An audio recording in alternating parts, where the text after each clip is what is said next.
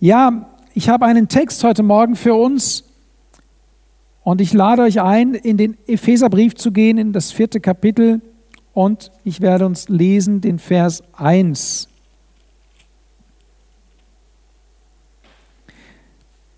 Ich ermahne euch nun, ich der Gefangene im Herrn, wandelt würdig der Berufung, mit der ihr berufen worden seid, mit aller Demut und Sanftmut, mit Langmut einander in Liebe ertragend. Befleißigt euch, die Einheit des Geistes zu bewahren durch das Band des Friedens. Und dann fährt der Apostel Paulus fort, seinen Brief zu schreiben. Es geht mir um den ersten Vers in diesem Bibelabschnitt. Ich ermahne euch nun, ich der Gefangene im Herrn, wandelt würdig der Berufung, mit der ihr berufen worden seid. Wir haben uns ja im letzten Monat damit beschäftigt, was es bedeutet, heilig zu sein. Auch eine, eine Aufforderung an uns, heilig zu sein. Und wir beschäftigen uns heute mit dem Thema würdig zu sein. Würdig nicht im Sinne beispielsweise, ob ich jetzt, wenn ich zu Gott komme, wenn ich umkehre, als Sünder ganz frisch zu Jesus komme und um Vergebung bitte, dafür brauche ich nicht würdig sein, sondern jeder Mensch ist eingeladen, zu Jesus zu kommen. Jeder darf kommen, so wie er ist. Und dann bekommst du von Jesus ein neues Leben geschenkt. Das Alte ist vorbei, das ist die Bekehrung, das ist die Taufe. Du stirbst dir selber und du startest ein neues Leben durch. Und ich möchte euch heute Morgen ermutigen, würdig dessen zu leben, wozu ihr von Gott her berufen worden seid. Und wenn der Apostel Paulus eine Ermahnung ausspricht, würdig zu leben, dann dürfen wir daraus auch schließen, dass es ein Unwürdigsein gibt. Man kann auch unwürdig leben. Und wir sollen ja als Christen unserer Berufung gemäß würdig leben. Es gibt einen Unterschied. Ich kann allerdings nur das eine vom anderen unterscheiden, wenn ich beides kenne. Wenn ich weiß, wozu bin ich eigentlich berufen, wenn ich denn dessen würdig leben soll. Und äh, schaut mal zum Beispiel, wenn wir an das Abendmahl kommen. Heute habe ich einen Text gelesen aus dem Lukasevangelium, aber manchmal lese ich den Text aus 1. Korinther 11, wo es heißt, wer also unwürdig an diesem Mahl teilnimmt, macht sich schuldig am Leib Jesu Christi und an seinem Blut. Es gibt also eine Voraussetzung, um zu sagen, ich nehme teil an dieser Gemeinschaft. Da müssen Entscheidungen getroffen worden sein. Da muss sich in deinem Leben etwas bewegt und verändert haben. Es gibt ein Vorher und es gibt ein Nachher. Und Unsere Aufforderung, die Aufforderung an uns heute Morgen ist, sich mit diesem Thema auseinanderzusetzen. Denn es gibt Menschen, die unwürdig leben. Wandelt würdig ist also eine klare Aufforderung an uns, dass wir einen Unterschied machen sollen.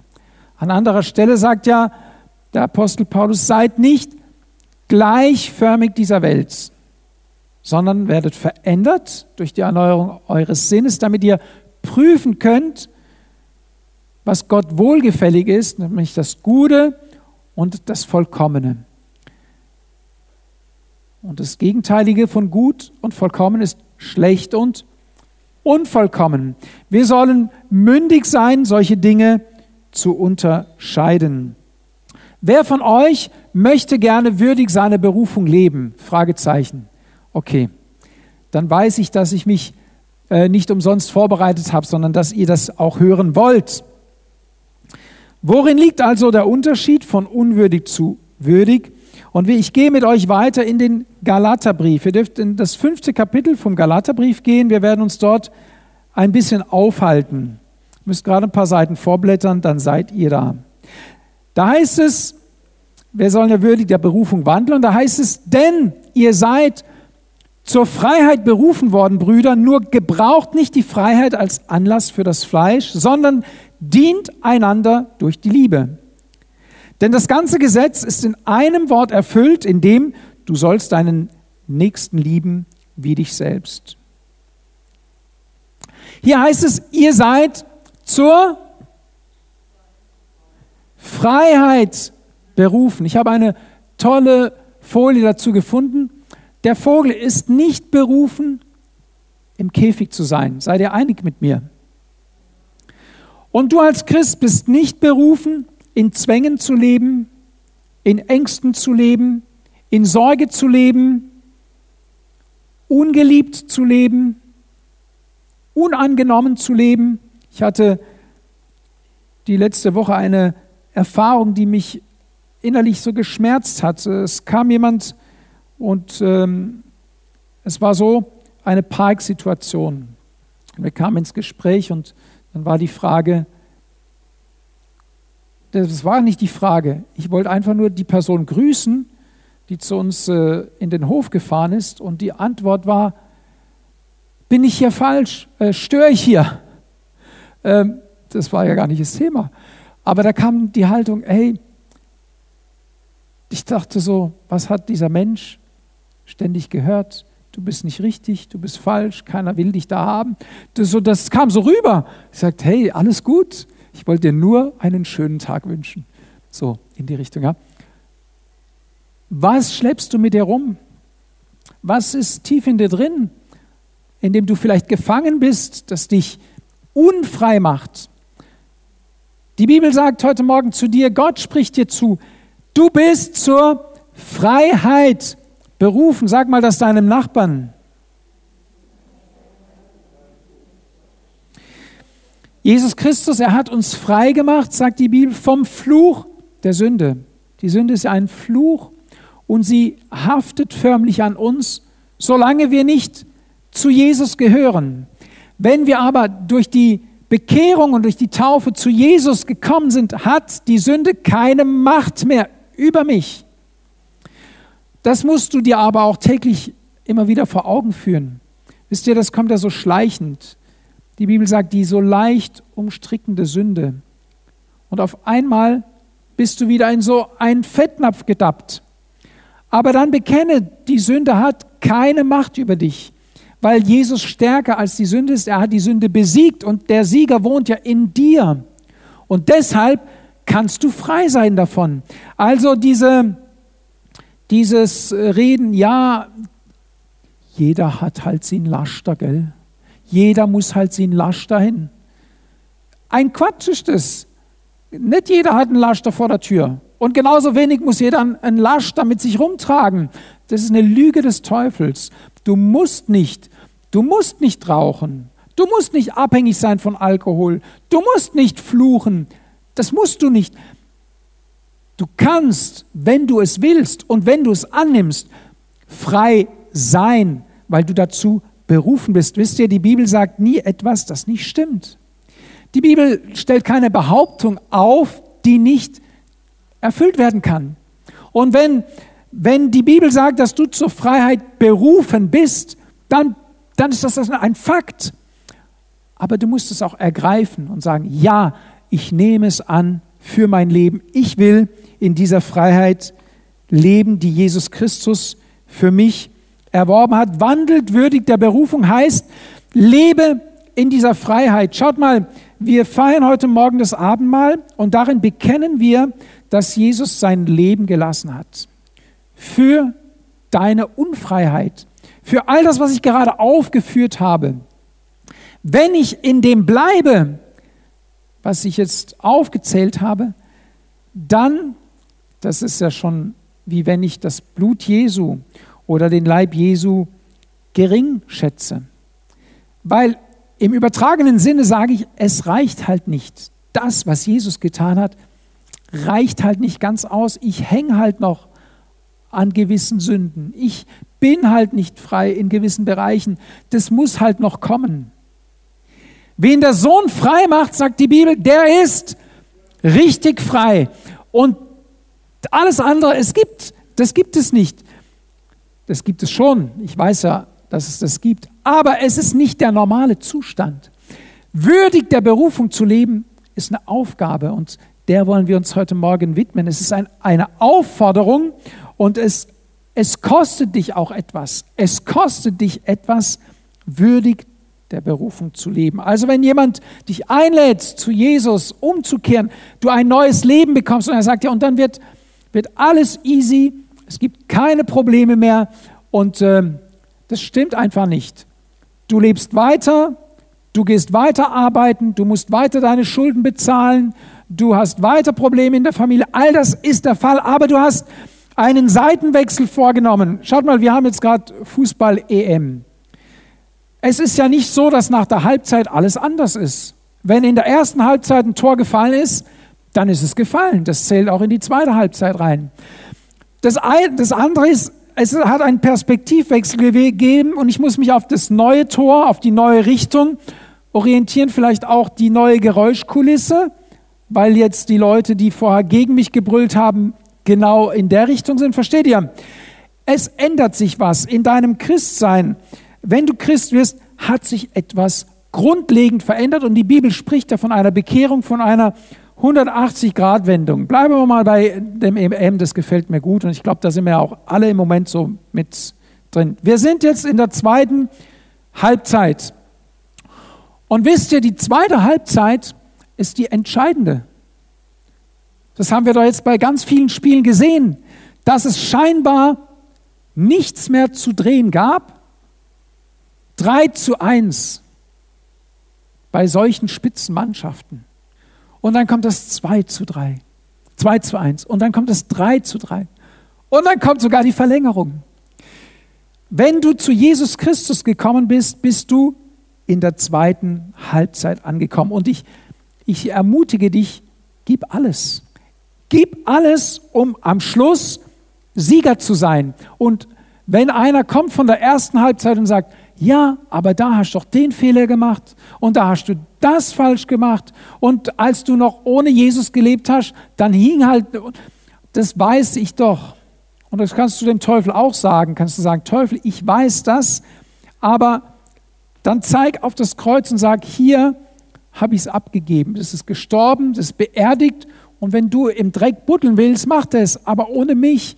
Und wende dich der zweiten Halbzeit zu und sag, ich laufe auf das Ziel zu, der Berufung, die ich in Christus bekommen habe, zu Gott hin. Und ich setze ein anderes Vorzeichen.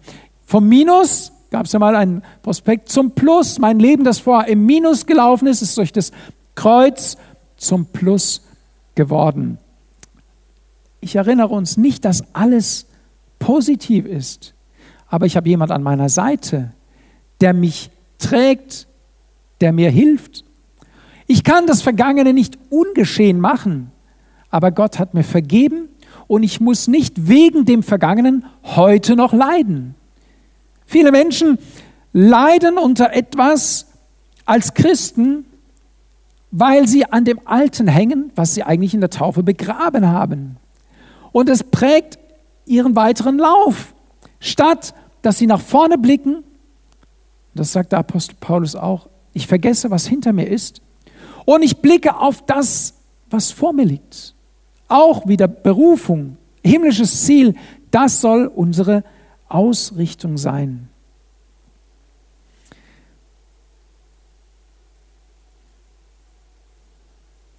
Wandelt würdig der Berufung, schreibt Paulus, und er schreibt es nicht an Weltmenschen, sondern er schreibt es an die Gemeinde. Und er sorgt sich darum. Er schreibt aus dem Gefängnis. Also er schreibt nicht irgendwo von seinem Schreibtisch und hat gerade philosophische Gedanken, sondern er schreibt unter Schmerz, vielleicht auch unter Angst, aber er lässt sich davon gar nicht beeindrucken.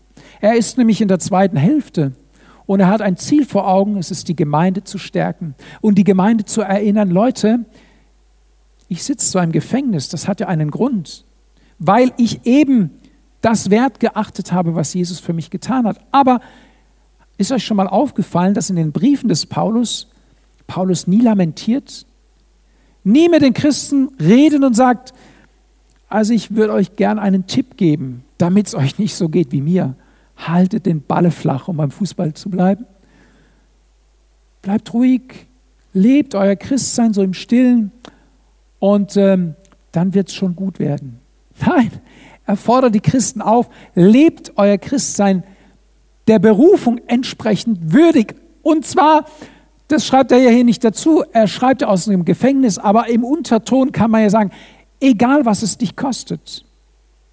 Und Paulus weiß ja, was es kosten kann, weil er hinter Gittern sitzt. Genau deswegen, weil er das gelebt hat, was er jetzt auch der Gemeinde sagt, dass sie leben soll. Das bedeutet, Christsein ist auch eine Herausforderung. Und es ist in unserer Zeit auch eine Herausforderung, so zu leben, wie es die Bibel uns sagt, wie es uns die Bibel lehrt. Und wir können da keine Abstriche machen. Wir müssen dem Wort Gottes gehorsam sein, wenn wir denn in der zweiten Hälfte der Zeit siegreich sein möchten. Die Jünger spüren auch Jesus ab, dass sein Anspruch, seiner würdig zu sein und zu, zu leben, hoch ist. Und sie kommen irgendwann zu dem Ergebnis und sagen, wer kann dann selig werden? Gott, wenn du so einen hohen Anspruch an uns stellst, das schaffen wir doch gar nicht. Jesus sagt, ja, das stimmt schon, das ist ein hoher Anspruch und es stimmt auch, dass ihr das nicht schafft. Aber er sagt, was bei Menschen unmöglich ist, das ist möglich bei Gott.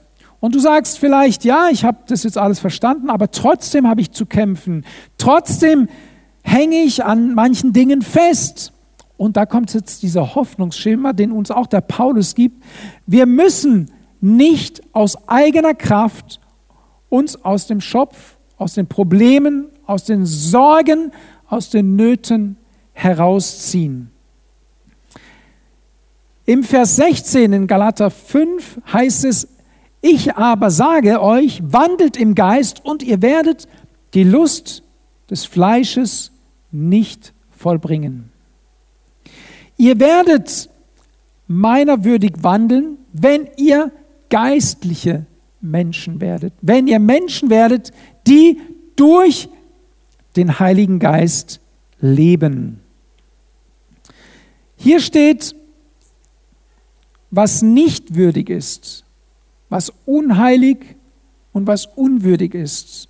Es heißt, die Dinge, die Gott nicht gefallen, sind Unzucht, Unreinheit, Ausschweifung, Götzendienst, Zauberei, Feindschaft, Hader, Eifersucht, Zornausbrüche, Selbstsucht, Zwistigkeit oder Streitereien, Parteiungen, Spaltungen könnte man auch sagen, Neidereien, Trinkgelage oder Völlereien. Das ist jetzt ein bisschen eine kantige Übersetzung, möchte ich sagen. Eine modernere Übersetzung übersetzt Unzucht, Unsittlichkeit, Zügellosigkeit, Götzendienst, Zauberei, Feindschaft, Streit, Eifersucht, Wut, Eigennutz, Uneinigkeit, Lagerbildung, Neid, Fress- und Trinkgelage. Das ist unwürdig eines Christen. Erst wenn ich weiß, was ist würdig oder was ist unwürdig, kann ich mich entscheiden. Ich habe mich gefreut, dass auch die moderne Bibelübersetzung das Wort Unzucht nicht anders übersetzt. In der Vorbereitung habe ich festgestellt, dass man es in, äh, vor allem auch in unserem strafrechtlichen Rahmen herausgenommen hat und hat es zum Beispiel durch Missbrauch ersetzt in manchen Teilen. Aber hier spricht die Bibel eine deutliche Sprache und wir müssen lernen, diese Deutlichkeit der Sprache auch zu leben, zu erkennen, was will denn Gott und was will Gott überhaupt nicht, was Gott nicht gefällt. Bei Unzucht sind wir uns ja einig, da gibt uns ja die Bibel auch einen klaren Rahmen, was äh, das gesellschaftliche und familiäre Zusammenleben anbetrifft. Dann gibt es Unsittlichkeiten, es gibt Zügellosigkeit oder Götzendienst. Was ist denn Götzendienst? Vor 20 oder 30 Jahren hätte man gepredigt, das Heilig Blechle. Mein Auto, mein Haus, mein Pferd, hat ja Olli mal gepredigt. Man hat mit solchen Dingen versucht zu verdeutlichen, das ist Götzendienst. Aber wir müssen das ja gar nicht, weil früher hat man ja Götter angebetet in, äh, in den Ägypten, wenn wir in der Bibel lesen, die, die, die Völker um Israel hatten ihre Götzen, die sie aus Stein oder aus Holz gemacht haben. Aber wir, wir müssen ja heute gar nicht mehr materielle Dinge als Symbol nehmen. Wir müssen doch nur in unsere Steingärten gucken und da sitzen sie, die fetten Buddhas. Wir haben ja diese Götzen praktisch sozialisiert in unsere Gesellschaft hinein und wir haben sie tatsächlich heute in echt, in Stein oder in Holz, irgendwelche Figuren, die quasi in das Leben integriert werden und von denen man Hilfe hofft. Und an einer Stelle lacht sich Gott kaputt und sagt, ihr seid ja wirklich, ihr seid, ihr Menschen, ihr seid schon komisch. Ihr betet oder ihr glaubt an eine Sache, die ihr mit euren eigenen Händen gemacht habt. Ihr schnitzt etwas aus Holz und da entstehen ja Schnitzen ja, beim Holz, wenn man schnitzt. Und diesen Götzen, den ihr euch daraus geformt habt, den stellt ihr hin und betet ihn an. Und die Schnitzen, die auf den Boden gefallen sind, die werft ihr ins Feuer und wärmt euch damit oder kocht damit. Also das ein und dasselbe Holz, das ich anbeten werde, landet auch im Ofen oder unter einen Kochtopf. Er sagt, seid ihr noch ganz bei Trost? Nehmt doch einfach die Steine, aus denen etwas gemetzt wird, um meinetwegen einen Götzen zu produzieren. Wo landen denn diese Steinstücke, wenn denn dieser Stein so heilig ist? Meistens als als Weg, über den man drüber trampelt nachher. Du trampelst eigentlich auf deinem Götzen rum. Und Gott sagt, hey, seid ihr noch ganz bei Trost. Es gibt nur einen Gott und der bin ich. Und macht nicht diesen Fehler, euch an tote Götzen zu wenden. Das ist nicht würdig eurer Berufung, zu der ihr berufen worden seid. Aber hier schreibt ja Paulus, und ich erinnere an die Gemeinde. Also offensichtlich gab es Menschen, die zwar Jesus nachgefolgt sind, aber doch noch irgendwo etwas zu Hause hatten, vielleicht zur Sicherheit. Wenn mal das eine nicht klappt, wenn mal der eine Gott nicht hört, dann rufe ich halt zum anderen. Wenn Gott mir in dieser Notsituation nicht hilft, dann gehe ich halt zum Wahrsager. Dann gehe ich halt zum, zum, zum Heiler. Heute wird ja in der Zeitung, habe ich am Wochenende wieder gelesen, wird ja ganz frech darum geworben. Die Leute bieten sich ja an, dir zu helfen auf diesem geistlichen Weg. Und Gott sagt, das soll bei euch nicht so sein. Ich will euer Gott sein und ich möchte mich auch um euch kümmern. Wutausbrüche, unwürdig deines Lebenswandels. Wenn du immer aus der Haut fährst und sagst, ich bin halt so veranlagt. Ich kann nicht anders. Wutausbrüche gehören nicht zu deinem Leben. Neid. Du sollst, heißt es ja schon in den Geboten, nicht begehren deines nächsten Haus, deines nächsten Frau. Aber Neid fängt ja auch schon im Kleinen an, dass ich einfach neidisch bin über das eine oder andere. Sei genügsam, sei dankbar für das, was du hast. Uneinigkeit. Bist du jemand, der auf eine Situation zur Einheit einwirkt? Oder geht es fast erst richtig hoch, wenn du deinen Senf dazu gibst? Wie leben wir? Leben wir hier würdig oder unwürdig? Eifersucht genauso.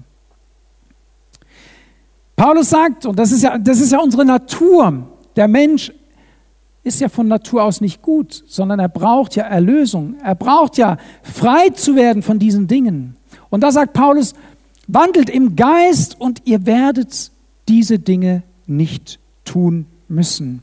Es gibt also einen Weg, würdig zu wandeln. Ich gehe mit euch in den Kolosserbrief, da müsst ihr jetzt ein bisschen vorblättern in das dritte Kapitel und ich lese uns die Verse 1 bis 2, 5 bis 10 und 12 bis 17. Wenn ihr nun mit dem Christus auferweckt worden seid, so sucht, was droben ist, wo der Christus ist, sitzend zur Rechten Gottes. Sind auf das, was droben ist und nicht auf das, was auf der Erde ist, denn ihr seid gestorben und euer Leben ist verborgen mit dem Christus in Gott. Ganz wichtige Voraussetzung, bist du gestorben? Ist dein Leben mit Christus verborgen in Gott? Und dann wird es praktisch und dann bist du aufgefordert, aktiv dein Christsein zu gestalten. Tötet aktiv, also tötet nun eure Glieder, die auf der Erde sind. Jetzt habe ich euch nicht aufgefordert zu morden, ja. Versteht das im geistlichen Sinne, ja. Welche sind Unzucht, Unreinheit, Leidenschaft, böse Lust und Habsucht, die Götzendienst ist. Um dieser Dinge willen kommt der Zorn Gottes. Viele Christen sagen, Gott muss mich davon frei machen. Ich will, dass Gott etwas tut bei mir. Und sie warten, frei zu werden. Der äh, Waldemar Sadatschuk, der letzten Sonntag hier war, hat es so formuliert und ich finde das treffend auch. Er sagt, er hört so viel von den Leuten, die sich vom Geist leiten lassen. Und der Heilige Geist hat gesagt, und der Geist und der Geist und der Geist. Und er sagt, wo ist das Wort? Das Wort und der Heilige Geist zusammen, das ist entscheidend. Wir müssen uns am Wort Gottes orientieren und das ist vom Heiligen Geist inspiriert. Und on top kommt natürlich, dass der Heilige Geist uns Offenbarung gibt. Aber zuerst gilt es, das Wort hier zu nehmen. Und hier werden wir aufgefordert, tötet eure Glieder, also wirkt ihr daran mit, arbeitet daran, dass diese Dinge bei euch nicht existieren. Um dieser Dinge willen kommt der Zorn Gottes. Wir dachten doch, dass der Zorn Gottes Teil des Alten Testamentes ist. Wir dachten doch, dass der Zorn Gottes für uns nicht mehr relevant ist. Und deswegen leben wir ja auch zum Teil so weit entfernt von dem würdig zu sein, der Berufung zu leben. Weil wir denken, Gott wird schon fünfe gerade stehen lassen. Und Gott ist doch ein lieber Gott und Gott ist doch ein vergebender Gott. Ja, natürlich ist er das. Aber Gott ist, entschuldigt den Ausdruck, Gott ist ja auch nicht blöd. Er erkennt doch unser Herz. Und er sagt, wie meint der oder diejenige es? Und der Apostel Paulus sagt, ihr habt einen Auftrag, nämlich würdig zu sein bedeutet aktiv daran zu arbeiten, zu wirken, damit der Zorn Gottes, ich sage mal, nicht zurückkommt. Gott will ja nicht zornig auf uns sein. Gott ist ja ein liebender Vater. Wir haben ja selber Kinder. Und natürlich ist auch unser Verhalten unseren Kindern gegenüber entsprechend ihrem Verhalten. Ist doch logisch, oder? Oder sagst du Juhu und sprichst im Kreis, springst im Kreis rum und feierst Gott und sagst, super, der Junge, das Mädel hat mal wieder so voll daneben gehauen. Ich danke dir, Gott, dass du sie so kreativ gemacht hast. Endlich mal jemand, der eine Beule ins Auto gefahren hat, finde ich voll cool. Endlich mal jemand, der den Ausbildungsvertrag hingeschmissen hat. Was für eine tolle Sache. Ja, hey, da würde auch jeder sagen, tickst du noch ganz richtig? Ja, Wir sagen, du ärgerst mich, ich ärgere mich über dich. Warum hast du mir eine Beule reingefahren? Warum hast du den Ausbildungsvertrag hingeschmissen? Und äh, wer, Gott hat uns ja nach seinem Bild geschaffen und wir müssen ein bisschen auch mitdenken und sagen, ja, Gott äh, bewertet auch, wie ich lebe, was ich tue und es macht was mit ihm. Und natürlich kann und will Gott gnädig sein, aber er prüft, ob unser Herz wirklich von ganzem Herzen ihm nachfolgt. Also, um dieser Dinge willen kam ja der Zorn Gottes über uns. Darin seid auch ihr einst gewandelt, als ihr in diesen Dingen lebtet. Jetzt aber legt auch ihr das alles ab. Zorn, Wut, Bosheit, Lästerung, schändliches Reden aus eurem Mund, Lästern könnte man sagen, belügt einander nicht, da ihr den alten Menschen mit seinen Handlungen ausgezogen und den neuen angezogen habt, der erneuert wird zur Erkenntnis nach dem Bild dessen, der ihn erschaffen hat. Können wir vielleicht das nächste, die nächste Folie haben? Schaut mal. Das sind die Aufforderungen des Paulus an uns, aktiv zu sein. Wer ist in das Taufbecken hineingegangen und hat seinen alten Leib ausgezogen, bildlich gesprochen? Da, das war ja nicht der Heilige Geist, der gekommen ist und dich ins Taufbecken gestellt hat und dich untergedrückt hat und er ist es auch nicht, der dich aus dem Taufbecken rausgeholt hat. Sind wir uns einig? Sondern du hast aktiv dich hineinbegeben ins Wasser und hast gesagt, ich lege ab. Willentlich. Du hast dich dazu entschlossen. Und ich bin, und du hast dich offensichtlich, sonst würdest du hier nicht sitzen, auch entschlossen, als du im Wasser lagst und untergetaucht wurdest, auch wieder aufzustehen. Hast gesagt, und ich stehe jetzt auf zu einem neuen Leben. Ich entschließe mich, das Alte hinter mich zu lassen. Und jetzt gilt es zu sagen, so, und jetzt stehe ich hier. Und jetzt laufe ich nach vorne. Und dazu will der Paulus uns ermutigen, sagen, halte an dem fest, was du entschieden hast. Und das hast du aktiv getan. Und dann geht es weiter. Das ist ja der erste Schritt. Und dann heißt es, ertragt einander, vergebt einander, dankt und singt. Alles aktives Wirken von dir, das der Heilige Geist nicht für dich übernimmt. Okay? Das kann der Heilige Geist nicht für dich übernehmen. Das ist dein Part in deinem Leben als Kind Gottes. Wenn du sagst, ich will der Berufung würdig leben, zu der ich berufen bin. Zieht nun an als Auserwählte Gottes, als Heilige und Geliebte. Du bist berufen als heilig und geliebt. Hast du das gewusst? Sag mal deinem Nachbarn, du bist berufen als heilig und geliebt. Zieht nun an als Auserwählte Gottes, als Heilige und Geliebte, herzliches Erbarmen, Güte, Demut, Milde, Langmut. Das sind die Attribute eines Menschen, der würdig wandelt der Berufung, zu der er berufen worden ist. Frage dich, habe ich herzliches Erbarmen?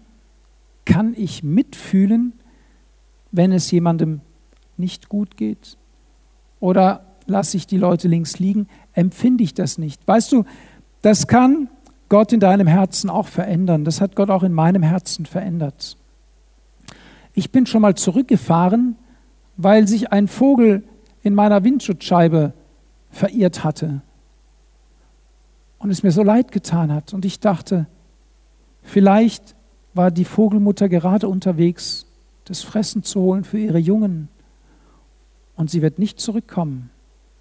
Und die Jungen werden im Nest auf ihre Mutter warten und werden verhungern.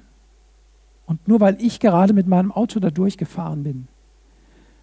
Hey, das war vielleicht mit Mitte 30, habe ich so gedacht. Mit 16 hätte ich gedacht, was sucht der da, wo ich durchfahre? Versteht ihr?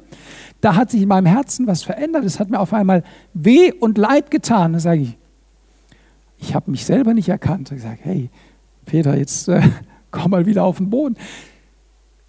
Hast du dieses herzliche Erbarmen? Das war jetzt nur ein Vogel. Wenn du jemanden in der Stadt siehst, der bettelt, wenn du jemanden in der Stadt siehst oder überhaupt irgendwo jemanden siehst, der Mangel leidet, empfindest du mit? Kannst du Mitleid empfinden? Bist du gütig? Kannst du Güte zeigen? Zeigst du Güte? Können die Menschen Güte an dir erkennen? Bist du demütig? Das ist eine Aufgabe, eine riesige Aufgabe für jeden von uns, auch für mich. Demut ist nicht einfach, aber ist würdig unserer Berufung. Bist du milde? Bist du milde? Milde Menschen sind angenehme Menschen. In der Gegenwart von milden Menschen kannst du eine ganze Weile sitzen, da wird es dir nicht, nicht zu lang. Du spürst einfach, und wisst ihr, Jesus war ja so ein Mensch. Er war klar und deutlich in seiner Botschaft, aber er konnte milde sein. Und die Menschen konnten bei ihm Zuflucht finden. Bist du ein Mensch, bei dem andere Zuflucht finden können? Ertragt einander und vergebt euch gegenseitig auch Dinge, die der Heilige Geist nicht an unserer Stadt tut, wo wir aufgefordert werden, aktiv beizutragen.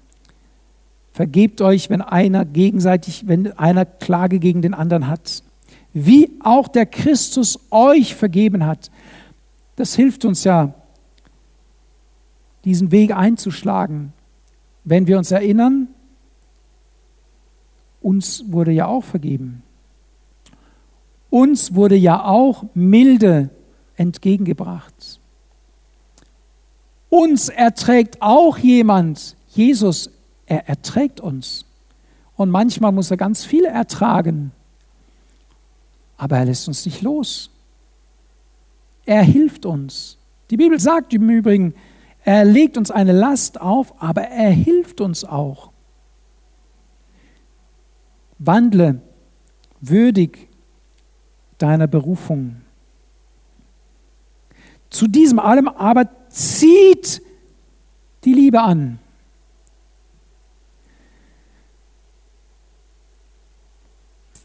Wir beten gerne, Herr, gib mir mehr Liebe. Herr, ich brauche Liebe. Wisst ihr, was man Ehepaaren sagt? Liebe ist eine Entscheidung. Und Liebe ist dann vor allem stark, wenn sie gar nicht verdient ist. Zieht die Liebe an bedeutet, liebe auch, wenn es nichts zu lieben gibt. Entscheide dich dafür. Der Heilige Geist wird dir helfen, dein Herz willig zu machen. Aber die Entscheidung liegt doch bei dir. Der Heilige Geist wird doch nicht aus dir so ein äh, äh, Herz machen, so alles Liebe, alles Liebe, alles Liebe sondern das ist eine Entscheidung, die kommen muss und die dann getragen wird von dem Heiligen Geist.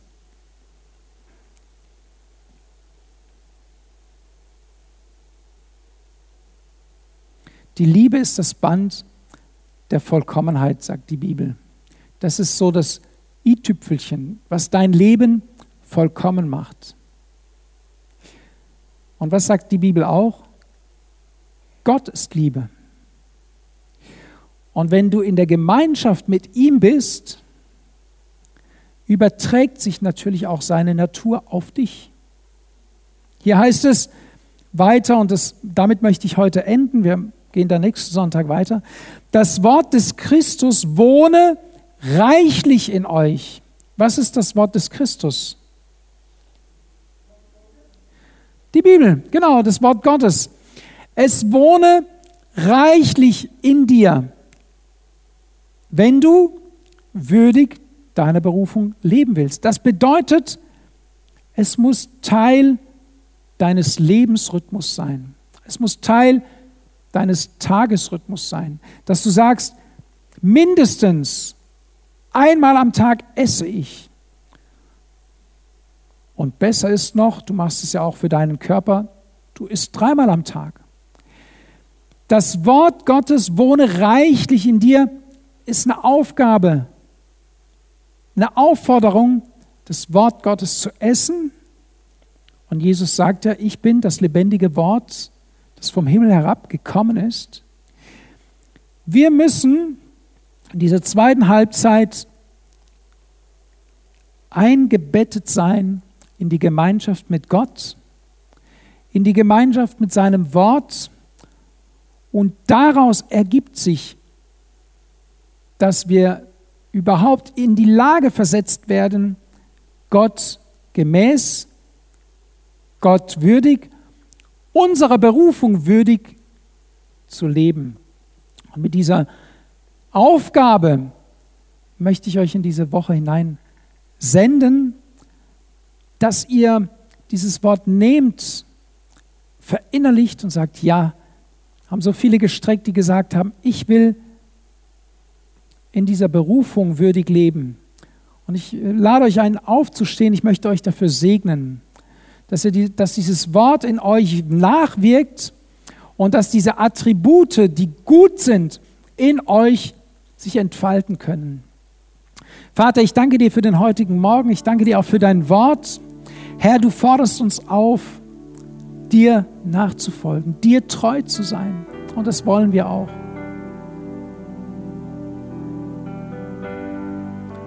Ich bitte dich, dass du uns dabei hilfst, Herr. Wir können es von uns aus nicht, aber wir möchten dir Signale senden. Wir wollen aktiv unser Christsein gestalten und wir bitten dich, komm in unsere Schwachheit hinein, komm in unsere Hilflosigkeit hinein und lege du deine Kraft, lege du deinen Geist da hinein, auch in unseren Willen, Herr. Da, wo wir manchmal in unserem Willen schwach sind, bete ich, Herr, ich segne meine Geschwister, dass dieses Wort sie durch diese Woche begleitet, sie auch herausfordert, ja, aus der Komfortzone raus in diese Herausforderung des Glaubens. Aber ich sage euch auch zu, ihr seid nicht alleine. Der Heilige Geist ist bei euch und er gibt euch die Kraft. Er gibt euch die, ja, die Herzenseinstellung, die ihr braucht. Er hilft euch dabei.